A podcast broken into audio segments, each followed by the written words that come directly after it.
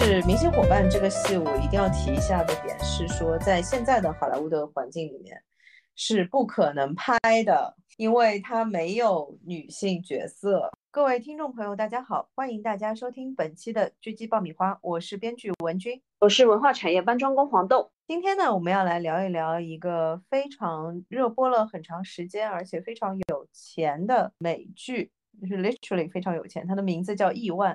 就是百万、千万、亿万的那个亿万，嗯，然后他说的是一群亿万富翁的故事，就很有钱，然后还是检察官狙击亿万富豪的这种两军对垒的故事。对这个点上，就是我后面会吐槽的，就是实际上没有这种检察官，嗯，美国的法律体系最后保护有钱人的，嗯。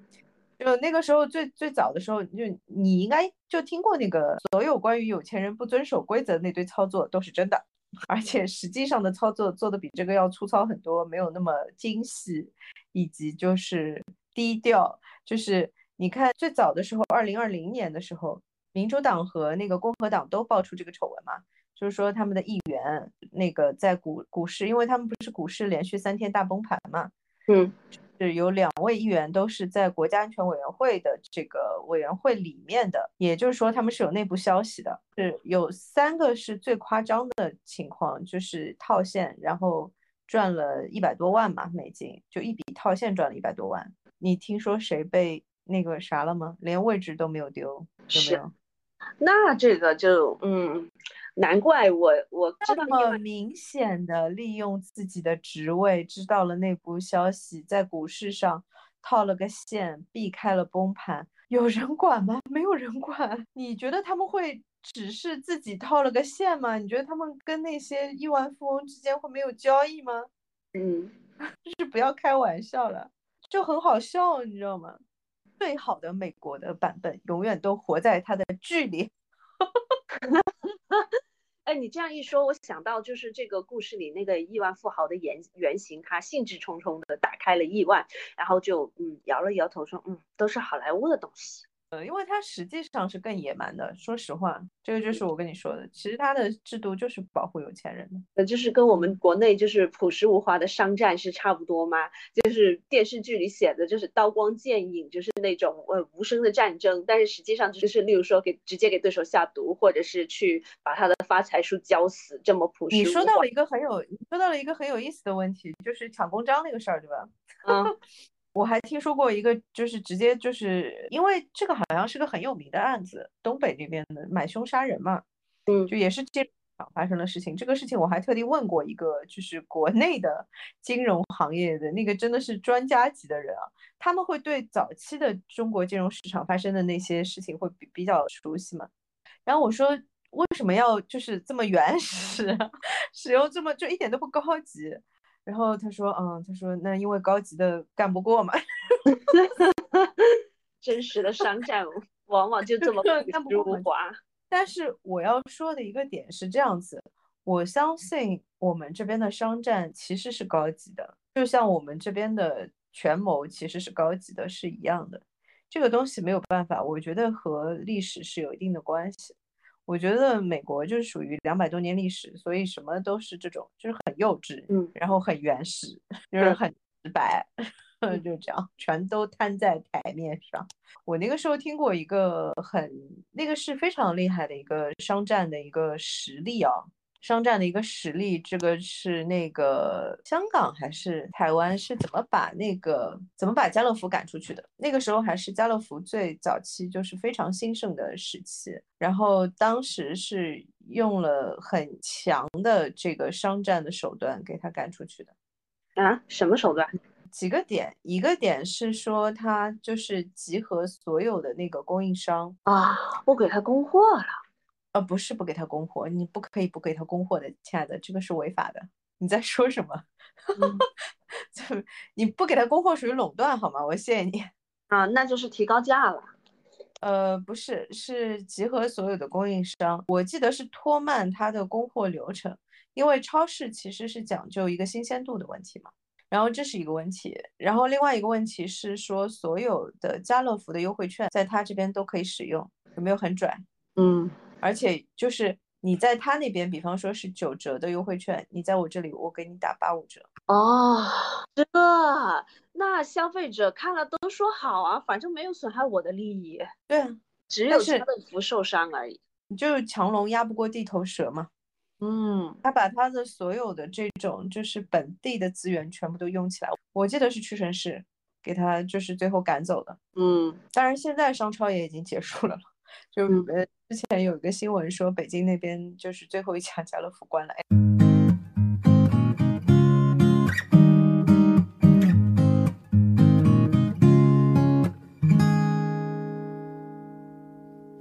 就是回到这边来讲，就是说，OK，美国最精彩的部分、最优秀的部分都在它的剧里啊。呃，首先分析一下，就是你是为什么喜欢看这个剧？哦，我刚才刚想说这个呢，我就是看到一些场景之后，觉得是不是可以通过亿万来学习一下金融知识，顺便了解一下日万亿万富豪的生活。呃，结果看了两季多三季之后弃剧了，因为就是他永远就是检察官 vs 亿万富豪这个。这个叙事方式有点累了，然后他们的生活就是搞钱、搞钱、搞钱。看有钱人的生活这个点，我很我很同意啊，而且是要看有钱人怎么撕。就是你看有钱人光是纸醉金迷，这个可能只能看看卡戴珊。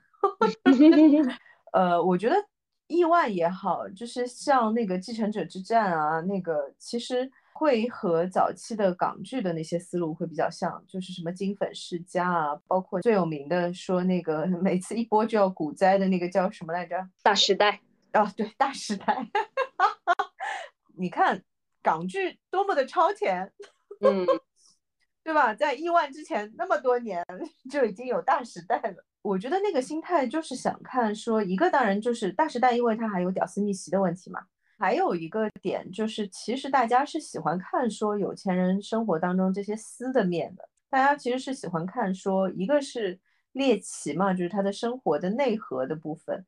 然后另外一个方向是说，其实大家喜欢看说，哦，其实你有钱人也没有那么开心啊，获得一些生活安慰是吗？对啊，就是也是会有这么多的，就是就是不开心的事情，然后不安全的事情，而且甚至于是有生命。安全问题的这些事情，就看着就就有有一种暗爽的心理，有没有？其实真的还是有一点，所以意外就播的很好嘛。而且那个时候就很多人就是在整理说啊，其实这个亿万富翁的原型是谁谁谁，他是开开了哪个基金，他是某一个基对冲基金的大佬，这个对冲基金大佬是谁谁谁。他的成长经历是怎么样的？他也是被美国的那个证监会罚了什么十八亿美金，就是不拉不拉不拉，就是 非常的 就是八卦来分析这些东西，就觉得蛮好玩的。但是我我后面弃剧还有一个其中一个原因就是说我没有办法带入，就是这个超级大富豪 Bobby Asaro 这边，我能带入的是他手底下的人。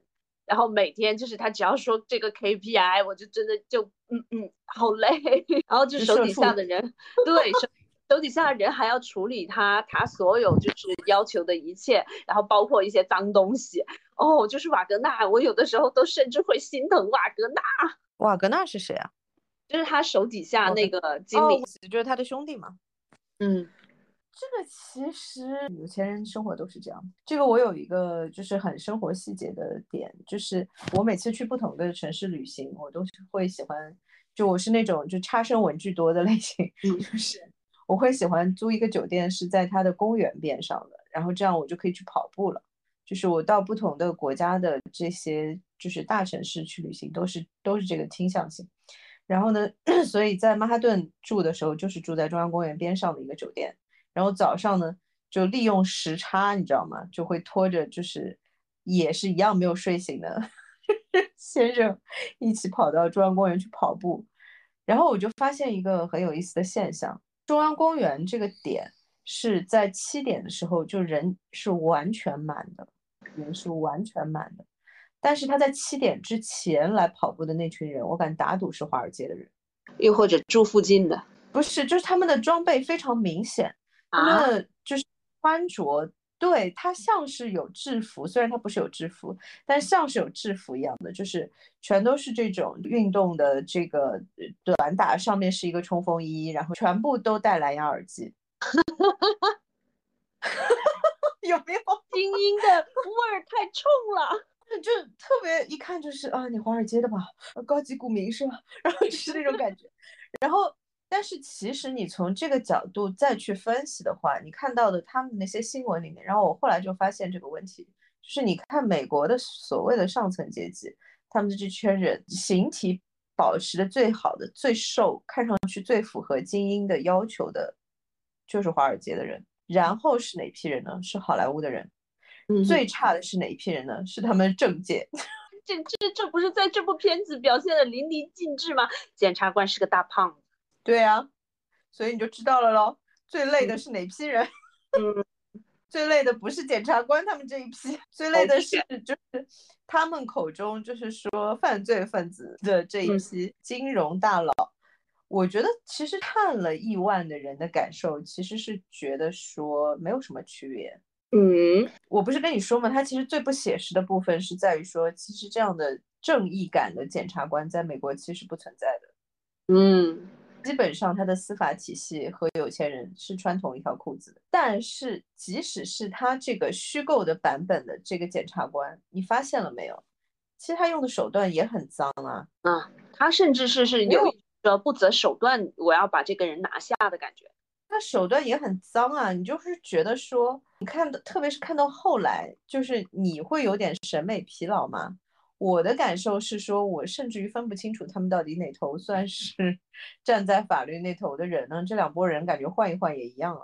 嗯，都是说他很可能编剧很想体现人类的呃复杂性吧，就是说一个呃手段很肮脏，但是呢有的时候还挺善良的，甚至还会把小的时候披萨店给买下的一个富豪，然后一个就是充满正义感，但是用的手段还挺肮脏的一个检察官，他可能就是有意要制造这种冲突吧。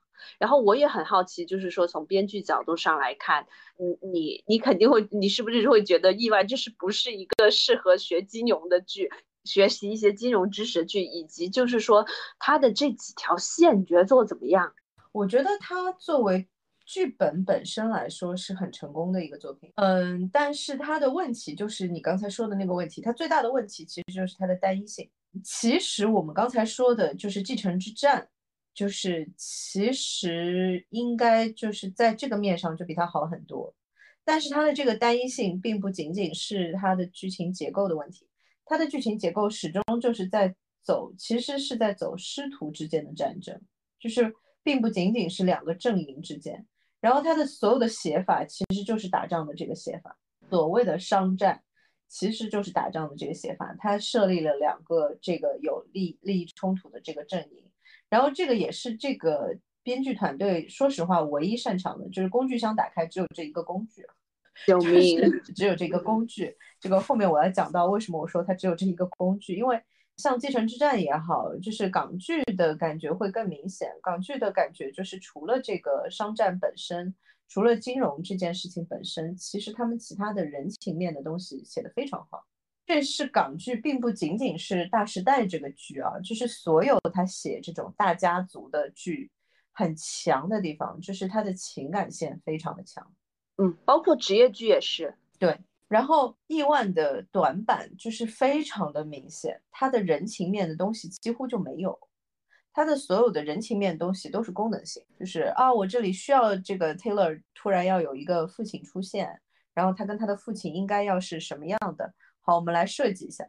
然后他这个父亲的角色呢，我们只准备让他出现一季，所以最后他的呃结局就肯定是这个样子的。好，我们要把这个这一季里面发生的事情写得精彩一点。Oh my god，很典型的这种做法，它是一个明明应该由角色来驱动的这样的一个体系，但是它恰恰没有在用角色驱动，它用的是情节驱动。它的情节是先行的，它的情节就是说我一定要找到这样的两个。好，这一集是谁跟谁斗，最后他们是谁赢谁输，就他每一季都是这样子，就是下棋吗？我早就已经想好了我的棋子，我不管，就必须今天是他上。对。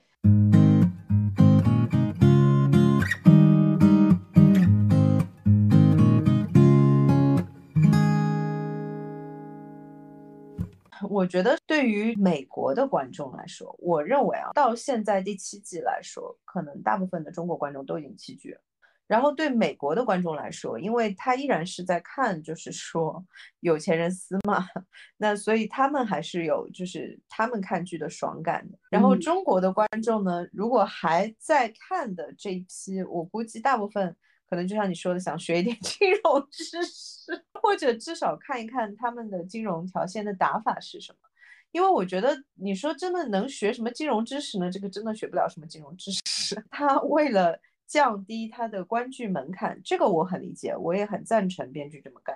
他为了降低他的观剧门槛，他尽量的减少他的信息量，所以他真的聊的很专业的部分其实也没有，他都是一些大概念层面的东西。比方说，呃，short squeeze 是什么意思？就是他那个点上，就是说他在做空某一只股票嘛，然后这个时候他的这个做空的这个点，他其实是没有真的把这个股票买进来的，他是由一家银行帮他去 hold 这个股份的。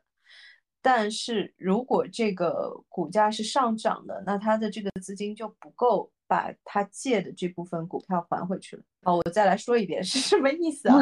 就是比方说你有五百块钱。然后呢，这个股票是一块钱一股，你可以买五百股，对不对？嗯。那我现在要做空它，然后它做空它的这个这个概念是说，当这个股票到达，比方说两毛钱一股的时候，我这个时候其实我就花一百块钱，我就可以就是买到这个五百股了。那么我就让银行以原价，就是一块钱的时候的这个价格去帮我 hold hold 这个五百股。然后我到时候还的是股权给他嘛？嗯，实际上只需要出的就是一百块钱，你大概知道我在说什么对吧？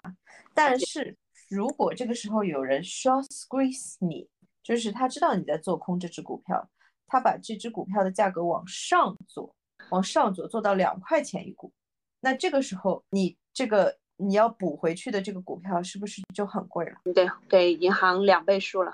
就是你的成本就急剧的增加了嘛，然后这个点上就叫 short squeeze，就是它的解释都是在这种点上面的，就是你一听就能够明白的。虽然可能大部分不做股票的观众一听还是不明白在说什么，嗯，救命啊！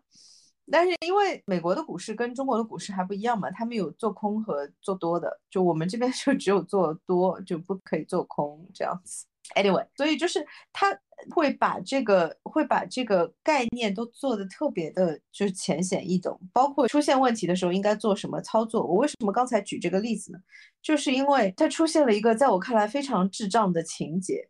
Wags 是一个也是跟随他多年，然后在金融的这个行业海洋里面游弋了这么多年的这样的一个人，他们竟然真的需要去给银行的这个 handler 去打电话说。不行，你不可以，你必须要把这个股票后的注留给我，就是不可以，就是就是买回去了，不用啊，就是你不懂吗？你猜不到他会怎么回答你吗？你还需要去打这个电话吗？这个一看就不是他们这个级别的人会做出来的事情，但是呢，他们必须要向观众解释清楚这是个什么事情啊，所以他就设计了这样的情节，是为了让观众理解他在干嘛。以及理解说，如果银行收回这个股权的话，对他的影响是什么？哎呀，我的妈呀！确实，所有都是情节先行。我不管人物这样是崩人设的还是怎么样，但是这个情节，呃，由于观众需需要跟观众解释，我必须得设计上。对，我觉得这个对普通观众来说是不影响观感的，而且甚至于会提升他的观感啊，因为他确实会觉得他学到了新的信息嘛。学到了新的知识，这个点上我是赞同他们这么干的，但是在另外一个点上我就不赞同他们这么干了，就是牺牲角色的这个点上，我就不赞同他们这么干了。这就是我跟你说的，他的情感线永远都是功能性的。嗯，不好意思，我要稍微补充一下，除了兄弟情，就是他只有兄弟情是一直放在那里的，因为他所有的兄弟情的角色一直在那里。哎呦，真的是救命啊！可能就是男性编剧的局限性，只会写兄弟情。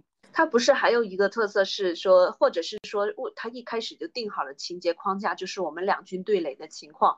那就是说，你手底下多少个兵，我手底下有多少个兵，就是我们互相挖墙脚，不是吗？他还有一个特色，这个就是我刚才跟你说的呀。就是它只有这一个工具，然后它其实只有这一类情节，就是两军对垒嘛。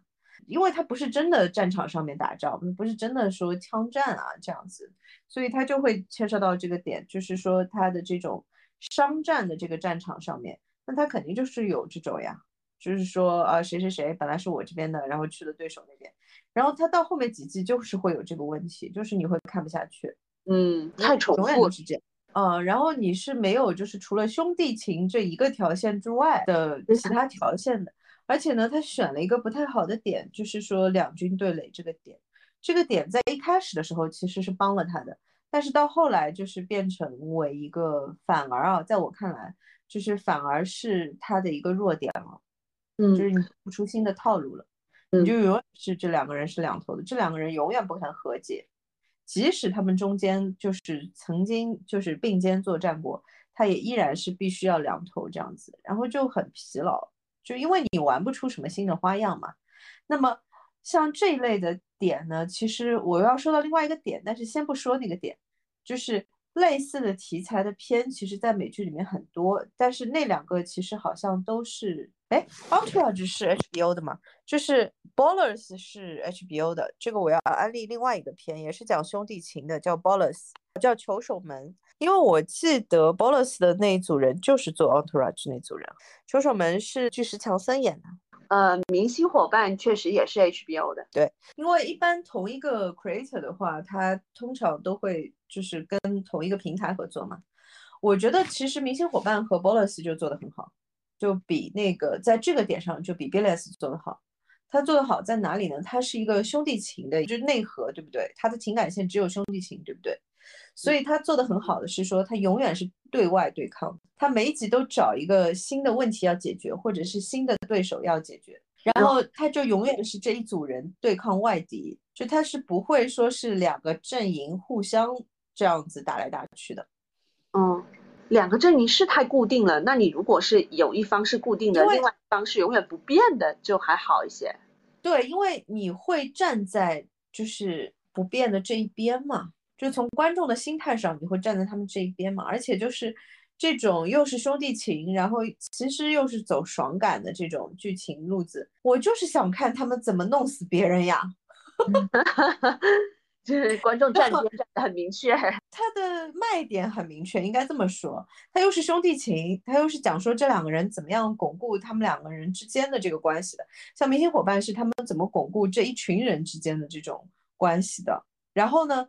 他又是讲说他们怎么样不断的去对抗外面的人，那这个就好看了呀。那其实就说实话，那大时代走的也是这个路子呀。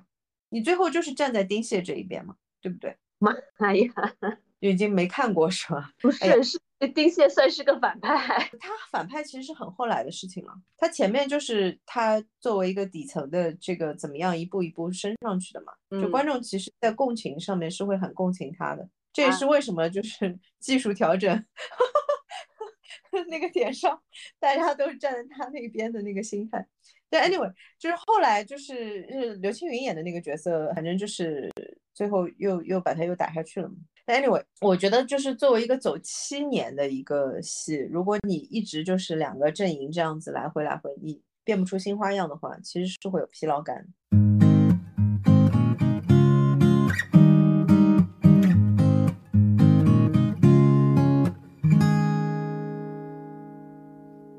这个里面又要说回来了，他的一个更大的问题就是一个是他不会写情感戏。其实 Bolus 和那个明星伙伴里面的情感戏写的都挺好的。为什么？就是他没有这种常驻型的女性角色，他的女性角色都是花瓶，基本上都是大美女，都是大美女。这个里面就算是常驻型的，因为它里面有一个 E 嘛，就是 Eric 那个角色，他有一个。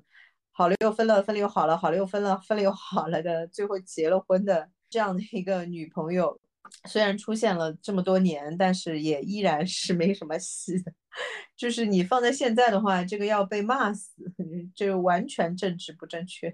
但是我觉得就很好啊，就很写实，你知道我的意思吗？就你好莱坞当时，你作为一个男明星的身份。然后你面对这些女性的时候，你是一个什么样的一个心态，什么样的一个处理？那实际上就是这样的呀。那你就是按照实际来拍咯。嗯，彻头彻尾的兄弟如手足，女人如衣服，呃，差不多就是这样。我会不会被女性听众骂死？这是一个写实，一个时代的写实，可以这样说。我觉得如果时代是这样子的，你非要把它扭成说不是的，我觉得这个才是不尊重。就是你没有把那个时代的现实写出来，你其实是反而是在为他们去洗白，你反而是抹去了那个时间女性所受到的不公平的待遇。嗯。他的情感戏写的真的比这个 Balance 要好很多。Balance 的点，其实我自己的看点，真的就是在说他们的这些勾心斗角的这个过程当中，他所写的一些就是蛮有趣的一些台词和他们对于人性的一些判断的东西。但是呢，这几季还有一个毛病，就一开始前几季的时候你还蛮喜欢的，是什么呢？就比方说他有引用呃丘吉尔。在他的那个书里面写给 Monty 的一封，呃，不是写给 Monty 的一封信，是写给 Monty 的一个一段话，写在他那个二战的那本书的扉页上面的。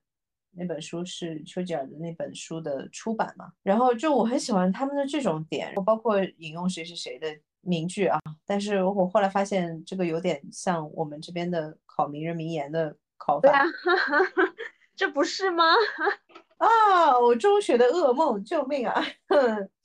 只不过他会挑一些比较冷门的一些，或者是说比较高级一点的名人名言罢了。我觉得这个是蛮典型的一个男编剧的恶趣味，因为我后来发现他们选的点，方说其实 Taylor 那个时候第三季的时候有一个情节，就是他去 LA 去拜访一个那个孵化器的一个创始人的那个点上。就是那个人给他展示了几个初创公司嘛，然后他不满意嘛，然后他要撤了嘛。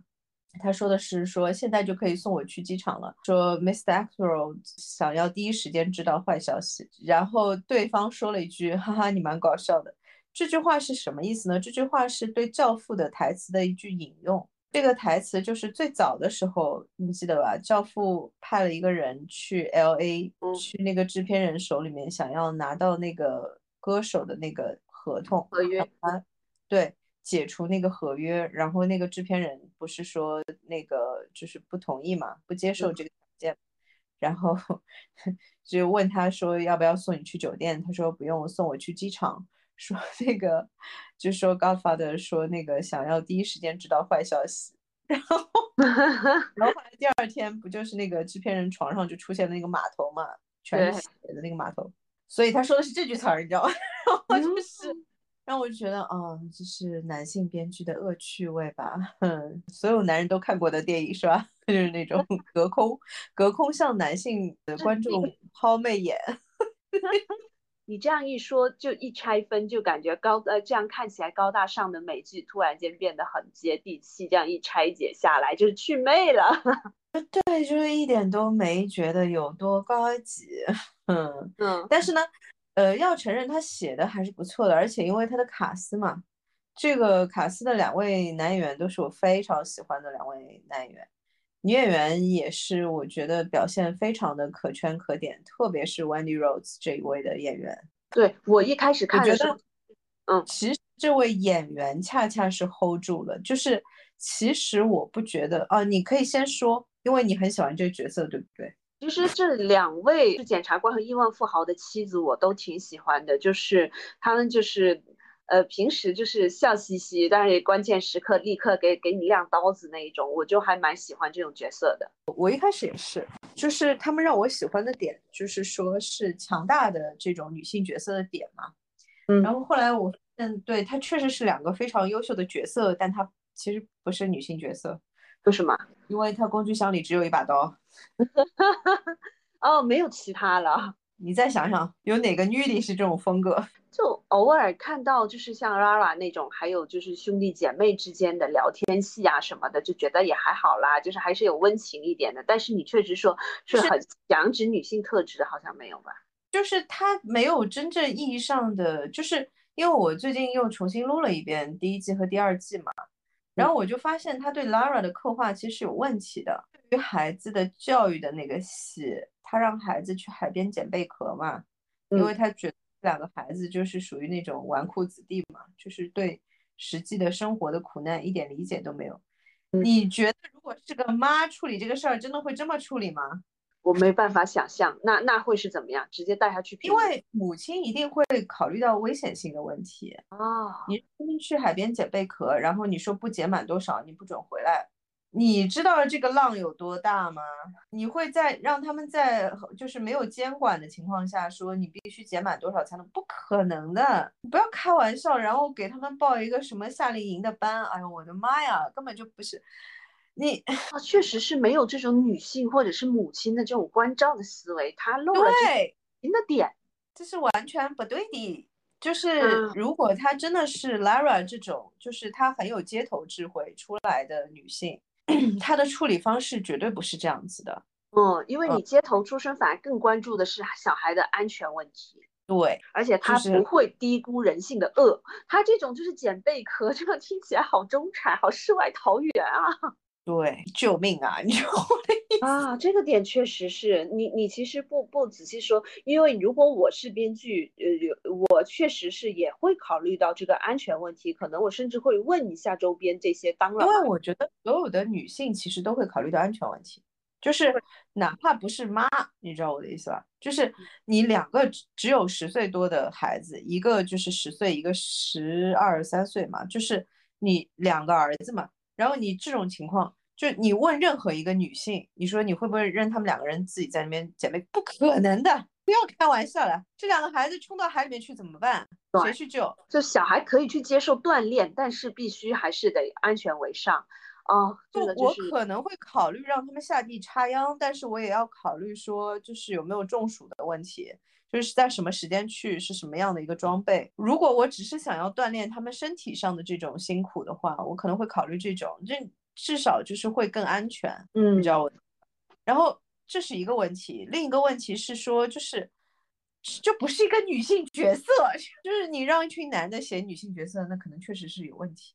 这个编剧团队是四个男性，哎，就是。救命啊！然后就因为我是很喜欢 Lara 这个角色，我也很喜欢 Wendy Rose，特别是 Wendy Rose 这个角色，我是很喜欢的。但他们其实都不是女性角色，因为这个里面其实不止一次，就是 Wendy 有就是对，就是家里的小孩子，我觉得她是没有她没有跟孩子的戏的，就她跟她自己的孩子，他跟他自己的孩子就只有说啊，我来送一下他们的洗漱包，就就是属于这种，或者是她跟她老公要吵架的时候。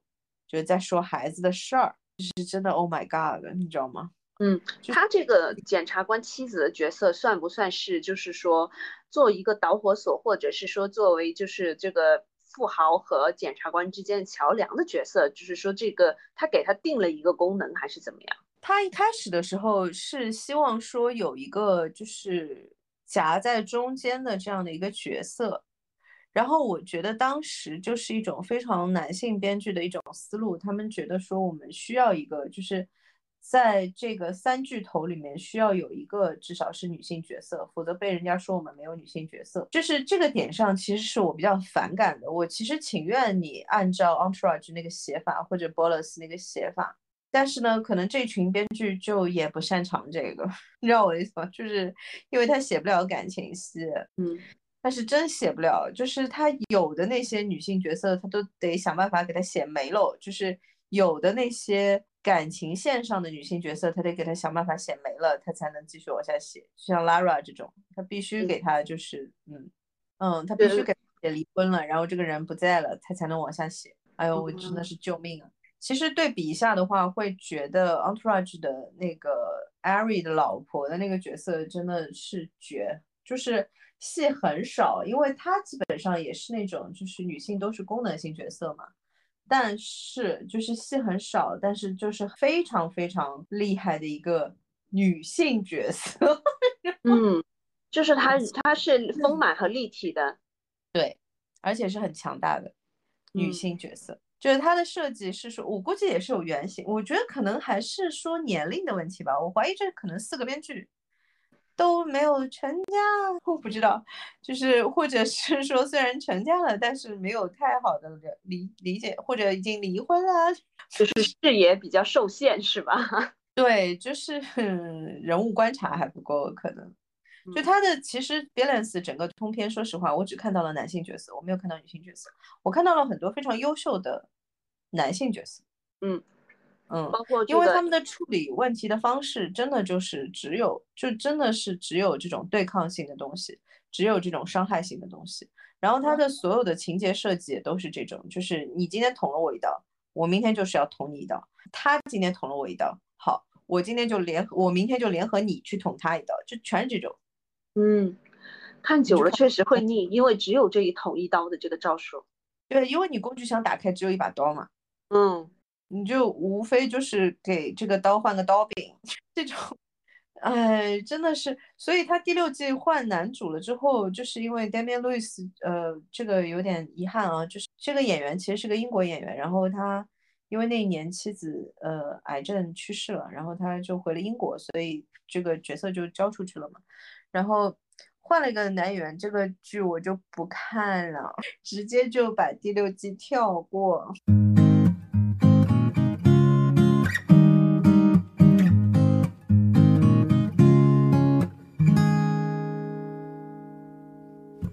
我来说，很大的动力其实我喜欢这个演员，很多点上是我喜欢这个演员，但是其实他们的很多操作是非常伤角色。比方说他跟他老婆离婚的这个过程，既然他自己的台词里面有这种点，他说我，他说我不是人类，我就是一台机器，我是终结者。他既然会说这种台词，就意味着你看华尔街那些精英，就包括那个原型也是自己是两个女儿，就是。然后巴菲特也是两个女儿吧，还是三个女儿？就是家庭都是很完美的，你知道吗？就我很完整，状态都是很好的，不是像他写的这种，就是连老婆都保不住，就是也不可能出现这种说哦，我今天要跟 Taylor 这种年轻人刚到底，我今天要跟他比谁加班加的晚，我就不不去跟儿子吃饭。我跟你说。就是不可能的，他绝对就是去跟孩子吃饭，那根本无所谓这种表面上的胜负有什么关有什么重要啊？你一个交易挣一百万，我一个交易挣一千万，这个才是我 care 的事情。我在办公室里面做到九点，还是做到十点？我 去，我相信所有的男性对于男性的幼稚的面都是有理解的，这个我这个我接受，就是他觉得他有幼稚的一面，这个我接受，但是。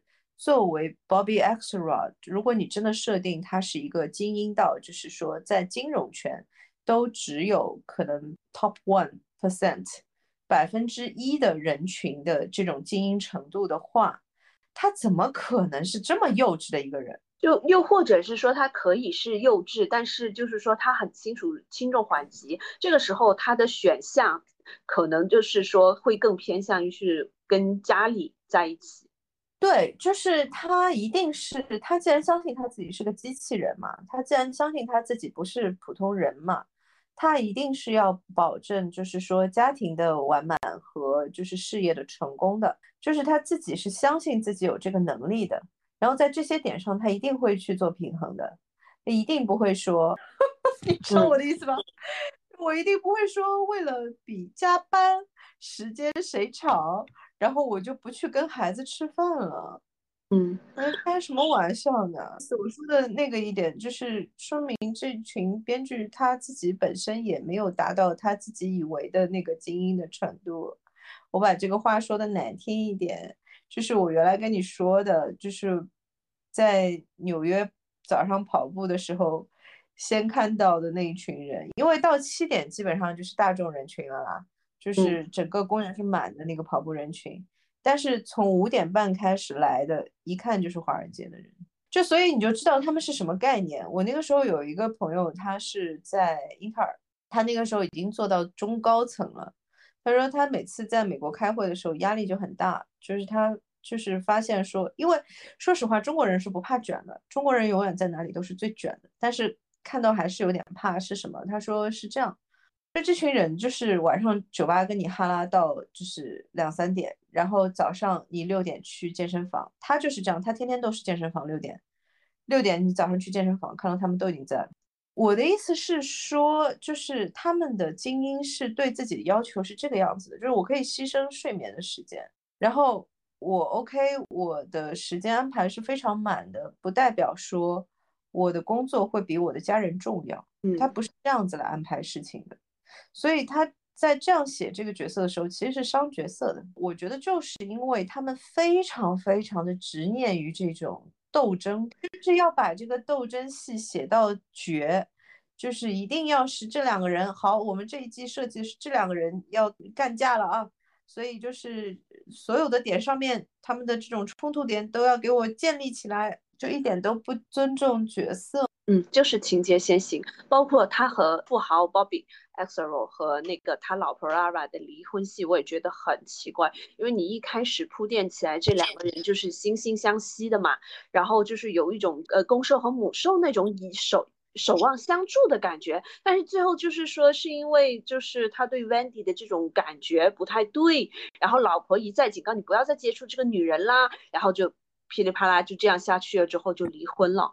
哦，我就觉得说很奇怪。其实，在实际的生活当中，我自己也有这样的朋友，就是这个是两个点。第一个点是说，他老婆根本就不会觉得你是个威胁，因为你跟他老婆的关系会更好。因为像 Wendy Rose 这种类型的角色也好，Lara 这种类型的角色也好，如果他是尊重你的，他也知道你是尊重他的，他们关系只会很好。特别是女性，就关系只会特别的好，根本就不可能是像他们这种很奇怪的一个状态。而且我觉得是伤 Lara 这个角色伤的很严重的是什么？你明明知道说是 Wendy 先跟。Bobby 是先认识的，你和对方的检察官老公其实都是后来的，对不对？嗯，他们俩要有什么，他们俩早就有什么了，你要紧张什么呀？而且就是说，Bobby 和 Rara 都是说觉得家庭非常非常重要的人，像 Rara 这种也是随时要捍卫家庭的这种人。他就突然之间说离婚，然后说离婚就离婚了。对呀，这不是最伤不犹豫。而且这种对家人的信任感，感觉也是降得很低，就是非常的突如其来。就是细细想一下，就是说跟原始的人物设定是完全相差了很多的。这是因为他就其实不尊重角色呀。他的角色忽左忽右，忽上忽下，忽然这样，忽然那样，就是完全看他的两边的这个打仗的这个需求。我很好奇他们的工作方式是不是就是提前已经把剧情设置好了，就是说，或者是说我有啊，也不是，他们的工作方式非常的男性化。请您说。我我。我其实 OK，这个要说到为什么我虽然觉得它有很大的瑕疵，但是一直看到现在，因为确实这和我的编剧风格非常的不一样。他们的编剧风格，呃，我记得是有同行跟我透露过这个点，就是他们实际上是怎么工作的？他们就是一种对抗性的工作方式，他们是互相下套，就是我今天给出了一个难题，然后我这一集把这个人写到牢里去了。我看你下一集怎么解决，他们是这种方式，这就是在在我不管人物怎么样，我就是说我要赢，就是这种感觉嘛，我就是给你下套，你你再给我下一个套回来，就是嗯，就就很像那一种，就是说像像悬疑剧，或者是说是是那种破案剧会做事情，就是警警方和这个呃犯罪嫌疑人一方双方在互相角逐的这种感觉，但问题是。嗯，你这是一个美剧啊，你这很长的呀，你没有人物支撑下去，你只有情节的话，我觉得有点难吧。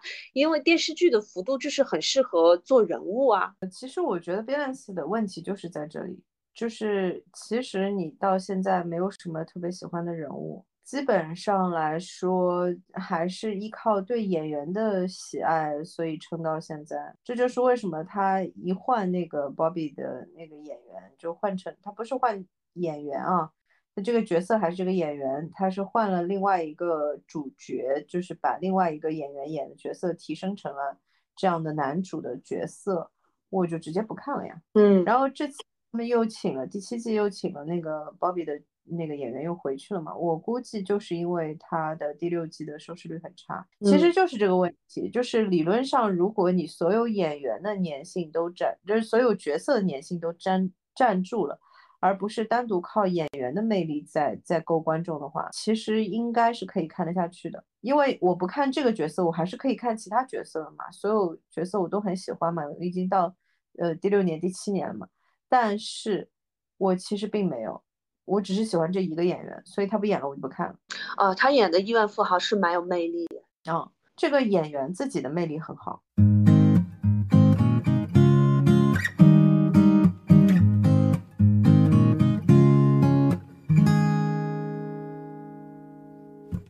果大家喜欢看这种就是兄弟情类的片，其实我非常的推荐《明星伙伴》和《球手们》（Ballers），呃写的非常好，然后呢写的非常写实，而且就是情感线铺的也很好。而且《明星伙伴》好像是喜剧片嘛，一集也就二十三十分钟，很短，还蛮合适的。我觉得可以作为很多人的下饭剧来看，就正好哦是一但可以看完的一可以看完一集的这样的一个状态。稍微介绍一下，《明星伙伴》是根据 Mark Wahlberg 的整个的他自己从波士顿的一个很很穷的家庭，呃，而且这个家庭是六七个孩子成长为就是巨星嘛，然后就是拿他自己的这个过程作为一个就是背景来写的原型来写的。他的那个剧集的这个发起人之一就是这个演员自己，就是 Mark Wahlberg 自自己，所以他的写实度确实是很漂亮。然后他对于好莱坞的一些就是现实情况的描写，我觉得也是很好的。然后这个是这条线，另外的那个剧是那个。球手们是就是强森演的嘛，是讲的美国的那个球员和他的经纪人，他是两讲的两个球员经纪人的故事。也很写实。我觉得这个编剧就是在写了《明星伙伴》之后，发现他自己很擅长写经纪人这个群体的戏，因为在《明星伙伴》里面，除了就是明星这一头的这一群人之外，其实最火的一个角色，大家都喜欢的一个角色是 Ari。是他的一个经纪人，因为这是一个巨 bitchy 的一个人，但是呢，就是他的完整性做得很好，这个就是我说的角色本身有魅力。当然，他是依托在演员的这个基础之上的，但是他是这个角色本身有魅力，而且他是所有角色都有魅力，然后你就很想看下去，并且他的角色是稳定的，就是没有伤角色的这种处理。哦，而且这个他很重要。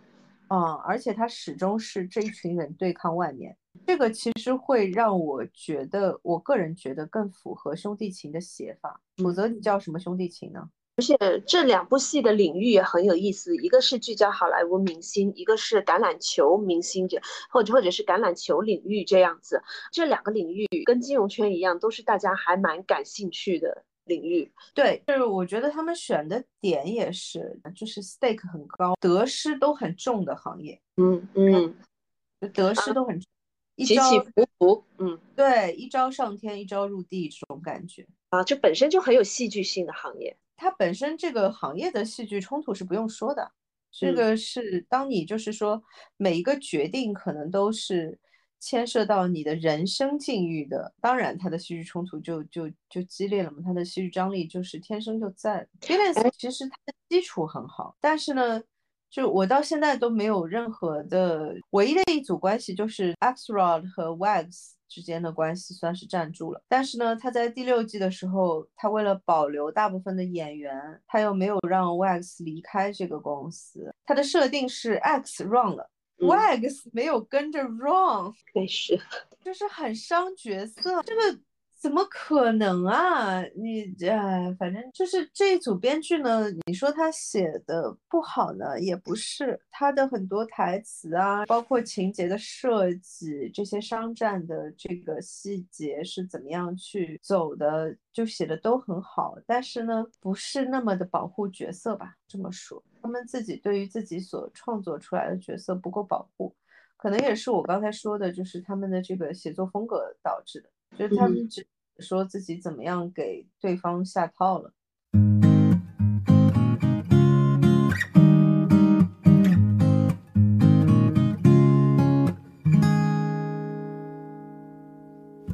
你你知道刚才你就说说的这一些之后，我突然就会想到说，呃，亿万的这部剧从二零一六年开始嘛，到现在嘛，感觉也是一个我们美剧祛魅的过程。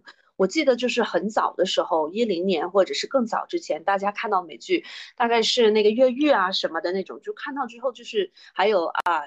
生活大爆炸这种就有一种惊为天人的感觉，呃，包括亿万就是刚出的这一年，二零一六年就就高分美剧多的不得了。嗯，我看了一下，就有被惊到，就是呃，This is Us，就是我们这一天，然后王冠第一季，年轻的教宗啊，西部世界第一季，怪奇物语第一季，伦敦生活第一季，呃，罪业之奔，亿万，美国犯罪故事，全部是二零一六年的。那感那个时候感觉就是一个美剧的黄金时代，就是呃，就是看什么都很开心，然后等到。等到亿万的二零二三年，就是你看到这是 一个很 down 的状态，没有，没什么都没有。对，就感觉是真的是一个趣味史，或者是一个美剧慢慢慢慢变得没有创意的历史。就这七年，确实，你如果看一下，就是接下来准备要看的单子。不说那个我们之前聊过的像基地啊什么的这些，因为这个也属于 IP 的翻拍嘛。看一下今年待播的，我们可能会聊的美剧的单子，嗯，首先就没几个是原创的。然后呢，因为像 Balance 这种其实是原创的美剧嘛，它是没有原原始的那个 IP 的，它不是根据什么小说啊什么的改编的。然后你看一下今年的单子就没有了，今年待播就是准备看一看的。都是像《饥饿游戏》的前传，哎，《三体》是明年哈，几乎没有什么特别成功的原创美剧的作品了。然后呢，我之前看了一个叫《Shrink》，是讲一组那个心理医生的那个剧，我觉得很好。然后一查是个英国编剧。而且是个英剧编剧，就是他先跟奈飞还是什么，反正合作了一个英剧，然后才做到美剧的。反正这两年，我觉得虽然这个同行就是这么说会有点不太好，但是真的都在干什么？是不是还是稍微努力一点？嗯，但是他们可能面临的问题也跟我们不太一样。嗯，一方面是说我们之前不是在说 Sheridan 就是占了美剧半壁江山嘛？就是说，可能真的是像 Sheridan 这样子比较有生活的基础和对于就是说世界的观察和理解的这样的编剧写出来的东西，确实会好很多。然后另外的问题是说，真的就是我觉得政治正确对他们的创作的伤害其实就挺大的。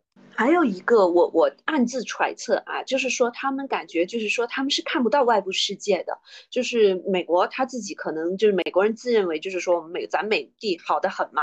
就不会想说去学习别的国家的一些东西，像你看，我们经常就是说美剧、韩剧、日剧，咱就是什么东西好我们就看什么嘛。其实是这样，对编剧的培养，或者是说对编剧的审美，其实是有一个极大的提升的，因为你就是。呃，博采众长嘛，就包括以前我们看美剧看到的那种经验，应该也是说它的快节奏，它的这个叙事方式是我们以前很少会看到的，我们所以才会说就是会把它捧得很高。但现在就是说我们已经各种东西我们都已经看过了，我们知道什么东西是最适合中国叙事的，就是会会这样想。但是感觉他们，而且我觉得这两年其实国剧真的也很让人惊喜吧。嗯，对不对？你看《三体》拍的也很好，然后《漫长季节》就不用说了。你说它比侦探那个要差吗？没有啊，就是博采众长啊。我们是有有在博采众长，加上本地叙事这种。首先，它的叙事本身是好的，撇开技巧性的东西不说，它的叙事本身是好的啊。然后我还要说一个这个点，就是你刚才说的这个点，其实让我想起了这个事儿，因为我最近也正好在翻那个阿伦坡的小说的。故事嘛，但是我做的是科幻向的嘛。今年很巧的是，美剧有一个那个《The Fall of the House of Usher》，马上要播一月份。然后我就是因为正好题材撞了嘛，所以就在看他那个预告片。他预告片就是这两天出的。Oh my god，好差！首先它是个现代了的，就时间线放在现在的故事。然后呢，他把就是他依然写的是这种就是灵异恐怖。然后他是把黑猫啊、乌鸦啊、那个红死神啊，就全都集合在了一个故事里面。它是一个爱伦坡版的美国恐怖故事。就是就是有没有可能是说他之前这些成功的美剧都给他们打了板，然后他就已经固化僵化在这些传统的，就是大家会觉得说成功的东西里面，或者就已经出不去了。我就感觉他们从来没有想过去向外寻找什么灵感，就是都是在重复重复重复。觉得是。是，我觉得是两个方向的问题，一个是他们确实整个的生产机制其实在伤害编剧，就是我之前有跟你讲嘛，就是原来的编剧签 writers room 都是签一年嘛，嗯，就是至少是签一年。现在的话，流媒体这边都有签什么三个月的，这个其实就会造成编剧的不稳定性。那编剧如果是这样的一个不稳定的一个状态去工作呢，他的创作其实会受到一定的伤害。但是这个是对于成熟编剧来说啊，如果是对于新人编剧来说，他的问题，我觉得他们不仅仅是没有在向外去学习去看的问题，他们也并没有看自己的东西，就是我觉得他们没有在看自己好莱坞前几年好的那些美剧，也没有归纳总结错的东西。对。我觉得这可能也并不完全仅仅是编剧这个条线，可能是他整个制作体的倾向性都是这个问题。因为我看那个呃《The Fall of the House of Usher》，感受特别明显是什么呢？就是他们仿佛是找到了一个 formula。这个片就很典型的是它那个配方里面做出来的东西是什么？上了很多的特效，上了很这种就是概念性的东西，就会让我想起前几年这种就是每个台都有一个超能英雄的剧。现现在超能英雄真的是我的噩梦。他们现在也还在继续啊。然后那个时候奈飞，我记得是有过一个系列，就是什么夜魔侠啊之类的，就是当时是想要打破固化的这个配方的，当时是想要把这一圈超能英雄的片就是拍的不一样一点，其实是成功过大概两三季的。就基本上每个 IP 都走到了两三季这样子，就是前面几季的写法都还是蛮精品化的，然后到后来又不行了，就是又走回那个，要么就是干脆就停了，这个剧集就到此为止，要么就是又走回超能英雄的那个烂俗到无语的那个配方里面。然后我看这次的 House of Usher 的感觉，就跟看去年和前年都播了两部那个美剧的那个恐怖片嘛。其实我觉得那个讲鬼故事的还不错，我好像跟你讲过的。他讲说一群孩子都是得了绝症的，然后呢，他们去这个治疗的地方，这个地方是很神秘的，说他有办法，就是可以延长他们的生命，不能延很长啊，大概可以延长个一个月、两个月这样子。然后呢，他是不是用这种就是很激烈的这种治疗方式的？然后呢，这群孩子就是住进去之后，那个环境也是蛮蛮蛮舒适的，是一个很。有有年有有年代感的一个庄园，但它布置的很好。然后他们呢，就是会在半夜的时间，就是过了十二点的时间，聚在那个地下室里面讲鬼故事。那个创意呢，其实我觉得是 OK 的。直到后来我发现说，他好像是翻拍的一个六几年一个剧。哎呦我的天呐，就已经没有新的东西了。然后这一部扑了，跟他同期的一个什么先生的 collection，Mr 什么什么的 collection 也扑了，也是这种。他们以为他们自己找到了一个配方，然后我就明确能看出来，House of Usher 也是照这个配方做的啊！我的天呐，你不能用做，哎呀，我不太想说肯德基，但是真的你不能用做炸鸡的方式来做剧啊。对啊，工业可以流水线，但是创意是不可能的呀。做内容创作的话，你你你某个配方就很可怕了。对，然后我就看下来就觉得，Oh my God！唯一的好处是说，Sheridan 这样的正常的创作者在美剧市场还是非常有市场的，但是。就一个人，或者说就他带领的团队，一个团队的这个生产力还是有限嘛，所以希望大家还是能够尊重一下，就特别是像美剧，它的生产能力这么这么强的这样的一个行业状态，能够尊重这个行业的创作规律吧。嗯因为最近正好美国的同行在在罢工嘛，然后我觉得这个其实也是不尊重导致的一个后果，希望还是可以尊重这个。这个创作规律，然后同时也希望就是像亿万这样子，其实在我看来是很优秀的一一组编剧，也能够尊重自己所创造出来的角色，这样才会有更多的观众爱他们。嗯，就你们自己先要爱这些角色，观众才会爱他们，观众才会说啊，今年的亿万又要开播了，然后我要赶紧去对守在电视机前面。你这样一说，真的就是说，好像我们对新。一季的什么片，或者是说全新的片，已经没有很多期待了。就是感觉，反正我的是这样子啊，我在等别人试读，试完读之后，就说这个，嗯，这样还挺好看的。因为现在心态，大家可能大家心态都一样嘛，就是吃点好的，已经不想再再以身试毒了。因为以身试毒真的很累啊。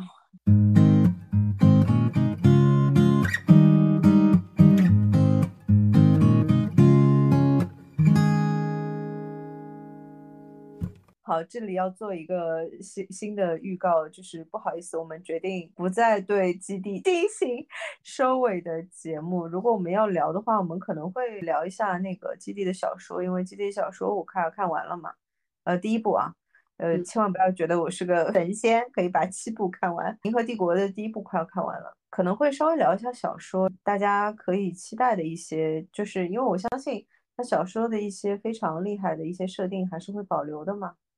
然后，其实看原作的话，会有更明显的感觉，就是说，其实它是个政治讽刺题材。啊，但是这个很优秀的点，我感觉就是说，在美剧之中没有呈现出来，完全没有，玩概念玩太过了，完全没有。嗯，就是你看小说的话，其实可以看到 FBI，可以看到，对，很有意思。这个还蛮有意思的呀。对。很有意思，所以其实我还蛮推荐大家，如果喜欢这个题材的话，其实可以去看一下《基地》的原作的小说，而且我更推荐它的 英文版，因为中文版说实话翻的有点平庸。嗯，就是我在看他的英文版的时候，我感觉出来就是他的小说真的很难翻，不是翻译的问题，就是确实很难翻，特别是你要翻出他的那种美感来说，就挺难的。但是呢，嗯，就中文版的美观程度比 英文版真的差的挺多的。就我我现在看英文版看下来，就就非常舒适，感觉，而且充满了潮唧唧的味道，你知道我的意思吗？嗯，哎，或者说我我这个时候突然间又想说说一个东西，就是说，嗯，包括 GDR，，包括我们说的这个亿万什么的，很多的剧是不是是？制作方或者是说是呃流媒体平台的需求，我直接给你定一个需求，我需要这个类型的剧。又因为我发现好像说是作者型的这种，就作者主观的，我想要做某个题材的项目是不是变少了？就感觉都是定制剧。其实从这个角度来说，所有的作品都是受限于它的作者的，编剧本身可以可以 get 到多少的问题。从这个角度来说，其实我觉得美国的优秀编剧确实是很多的。他们的技术本身是没有问题的，但是我觉得是说中国也好，就是韩国现在因为因为大部分用的是美剧的系统嘛，行业里面经常会有编剧抱怨这个事情，或者是说觉得其实在美国编剧的话语权更大嘛，嗯，其实不见得，就是它依然是受到整个的这个行业的限制的，就它的限制是你其实现在也看到了。就是说，那我要符合什么样的一个我们行业的拍摄的一个需求？整个我们觉得怎么样可以更赚钱？我们觉得怎么样可以更吸引眼球？就就没办法的，就是其实大家面临的问题都差不多。嗯，那中国呢是行业其实是处在就是工业化的前期，但工业化之后其实也有。不好的地方，我们在美剧也都看到了，因为这个是前几年我就感受到的一个问题。最明显的就是我跟你说过，好像最明显的就是它有一个叫《Good Doctor》的《Good Doctor》好医生那个剧，那个剧明显就是因为我看了它的第一季，我的感受很明显，它就是为了符合美剧的这个一周一集、一周一集的这个播放的 format，它把它。明明可以就是做成两集，甚至于是三集的这种连贯故事叙事，硬砍断，硬砍断的，我能感觉出来，这个编剧是无可奈何，强行到这里掐掉的，或者是他把一个明明可以做好几集的一个故事，就强行压缩在一集里面做掉了，就这个其实是他的工业化反过来在伤害他的创作嘛。是呀，而且就是说，你像奈飞这一种的话，它肯定是说，呃，有很多的用户数据，还有就是说这种呃收视的数数据，它可能会以反向要求，说我就是要定制，我就是说，嗯，现在玄幻题材做的很好，我就要玄幻，然后就是像纸牌屋那种，就是说某某演员感觉效果不错，我必须要指定要这个演员，那就就就感。觉你编剧发挥空间感觉少了呀。对，这个是为什么我说其实 HBO 还是业界最强嘛？因为他们是理解创作的，嗯，尊重创作者。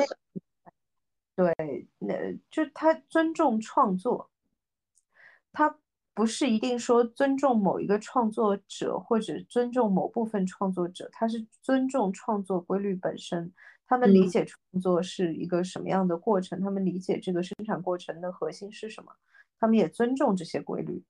然后，哎，其他就不说了吧。反正这个我们可以回头单独开一期节目，如果有观众感兴趣，我觉得不会有很多观众感兴趣听。如果大家感兴趣听的话，可以在这一期节目下面留言。其实，嗯。告诉我，我也很想聊一些其他的非剧目解析类的题材。对，因为其实可以稍微聊一下，就是呃，我觉得可能其他行业的人对我们行业会有好奇吧，因为我们行业就是是一个人数特别 少的行业，就是嗯，经常就是别人听到我的职业都会觉得很惊奇那种 感觉，说哦，你是做编剧的，你是我认识的唯一的编剧。我说对对对对。对你说的对，就蛮好玩的，我觉得可以聊一下，因为我们也比较少有机会聊这些点。对的，对的，可以下下一次可以安排。就美国的行业特点是什么？我们的行业特点是什么？然后韩剧的行业特点，然后英剧的行业特点，其实都不太一样。嗯，而且还可以聊一聊，就是编剧这个行业本身它的创作规律，或者是说，呃，它的创作流程是怎么样的？对。好的，那我们今天的节目要不就先到这里。嗯，我们下期再见。下期再见，拜拜，拜拜。